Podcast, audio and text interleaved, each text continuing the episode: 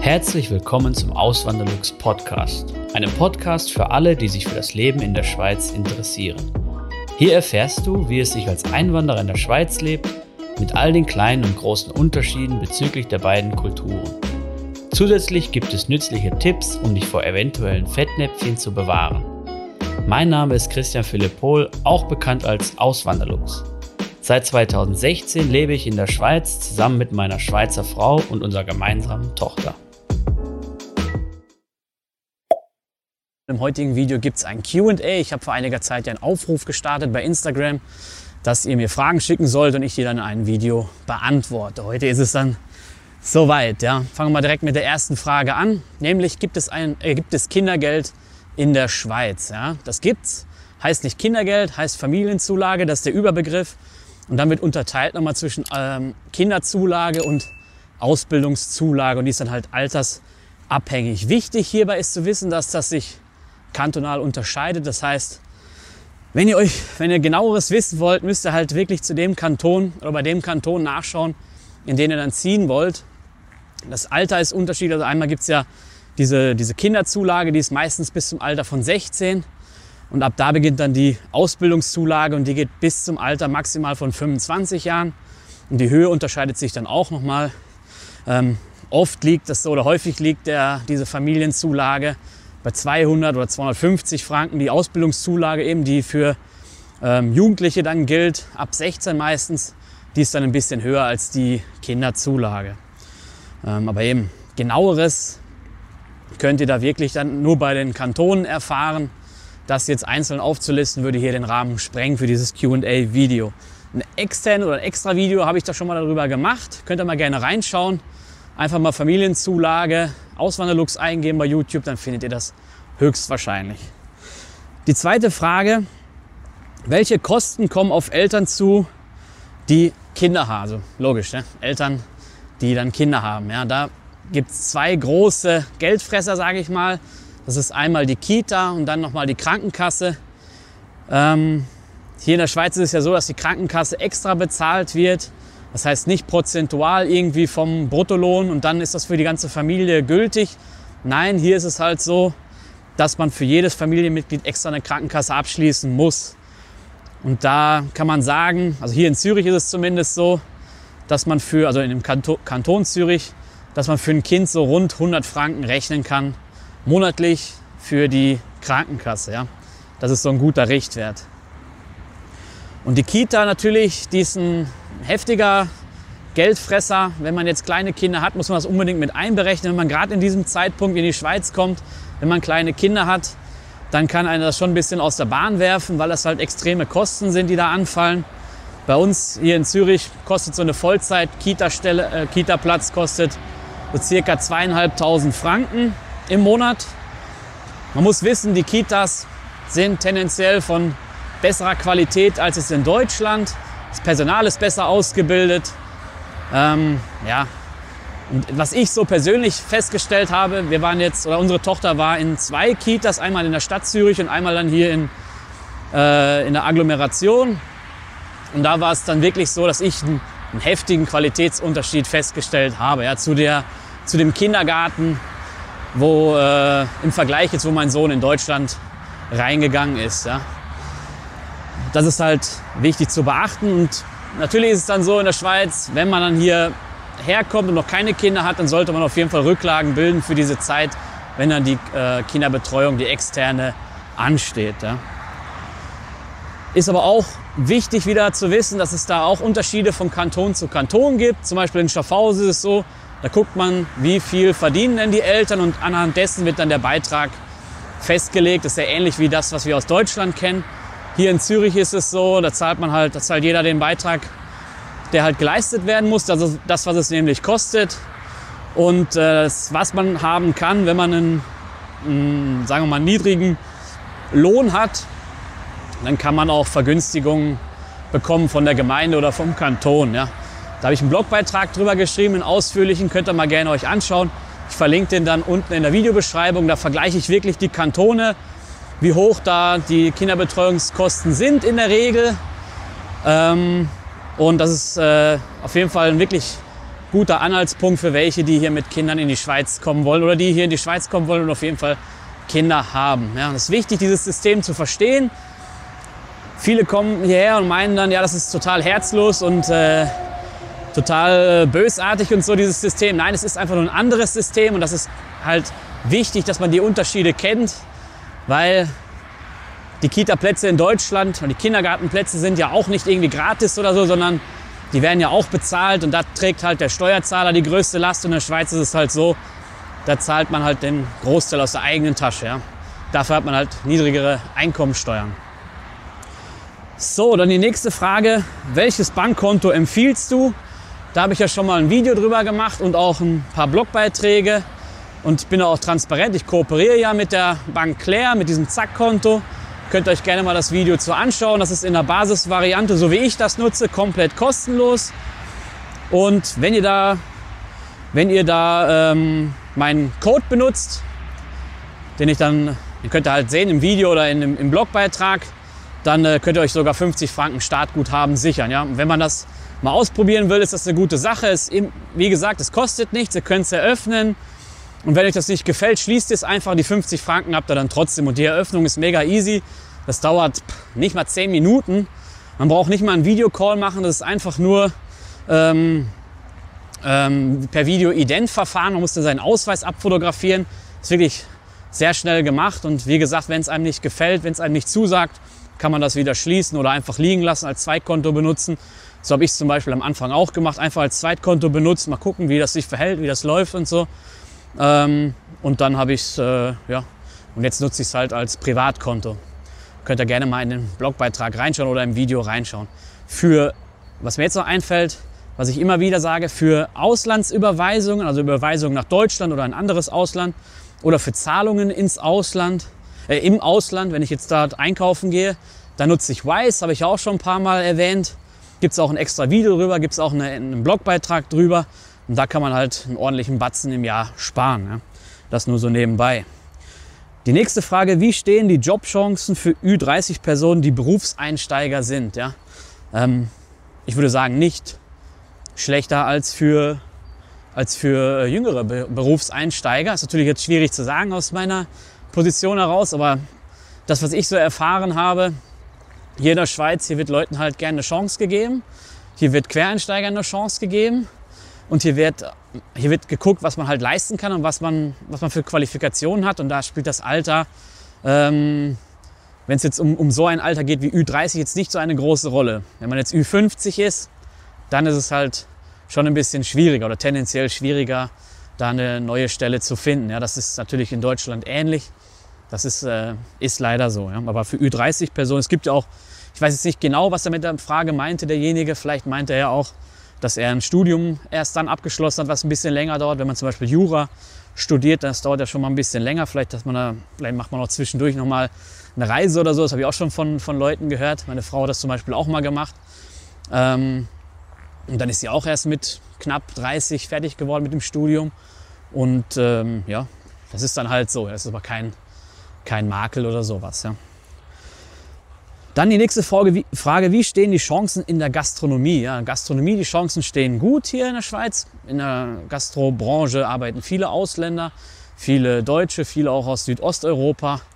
Ähm, aber ja, die Chancen stehen auf jeden Fall gut. Ja, und Leute, gute Leute werden immer gesucht.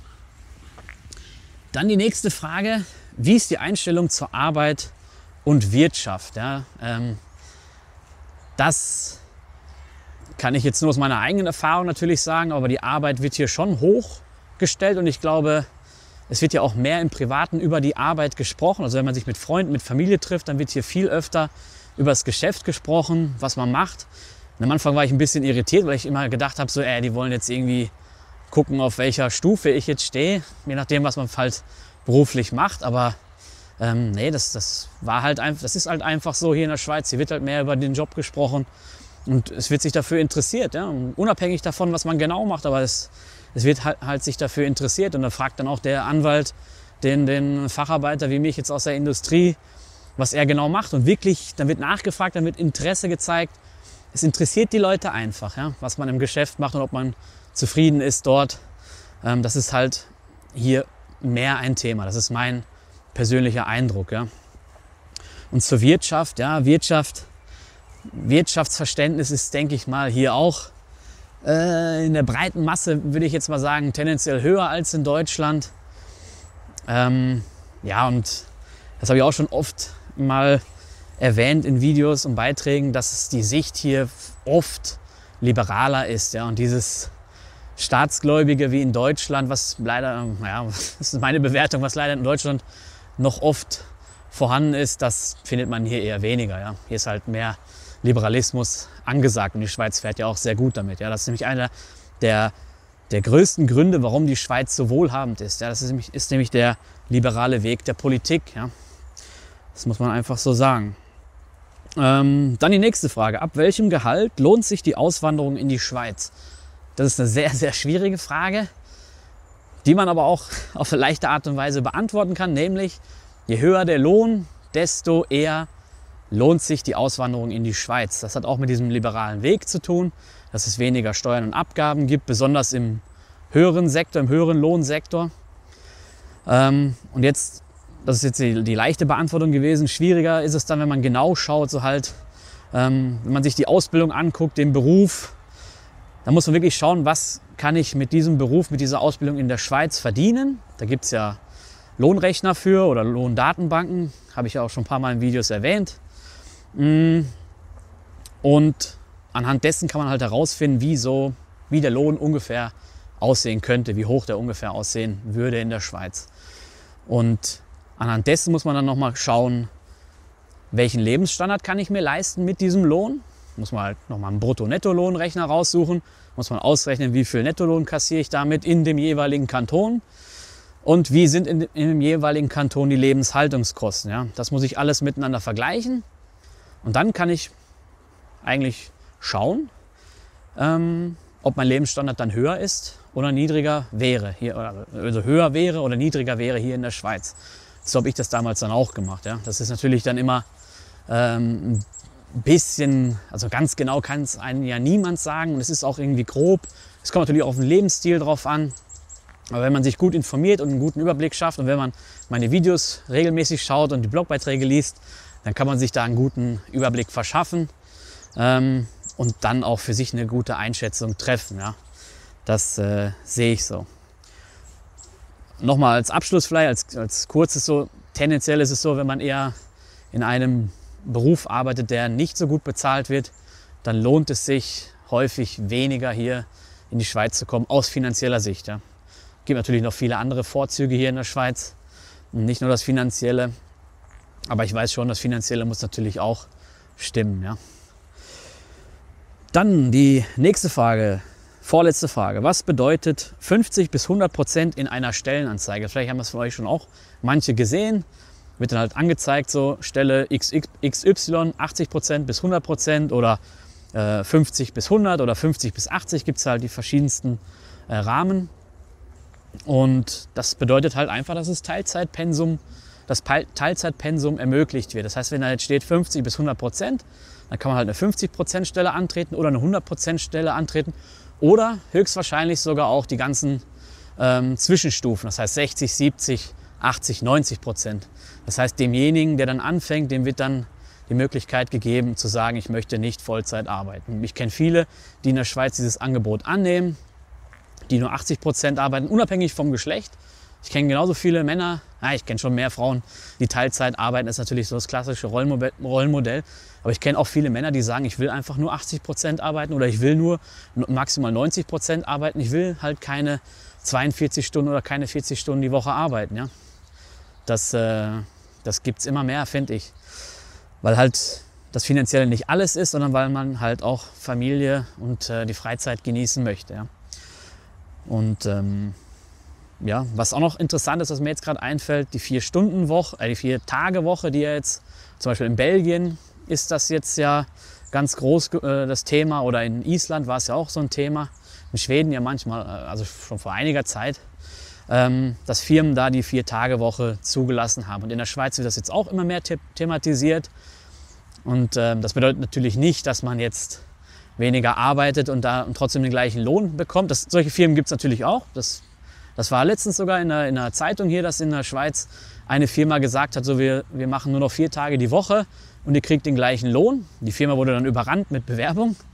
Ähm, aber in der Regel ist es so, dass man einfach die Wochenstunden, dann halt die 40 Stunden oder die 42 Stunden auf die vier Tage verteilen muss. Und im Homeoffice zum Beispiel geht es natürlich dann leicht, wenn man sich noch den, den Weg zur Arbeit sparen kann, ähm, die Pendelzeit, dann ist es natürlich äh, einfacher. Ja. Macht halt einfach die heutige Zeit. Und dann die letzte Frage jetzt, welchen Broker für ETF-Sparpläne nutzt du? Ich nutze den äh, DKB-Broker für ETF-Sparpläne und für, die, ähm, für meine Einzelaktien nutze ich Swissquote, das ist ein Schweizer Broker.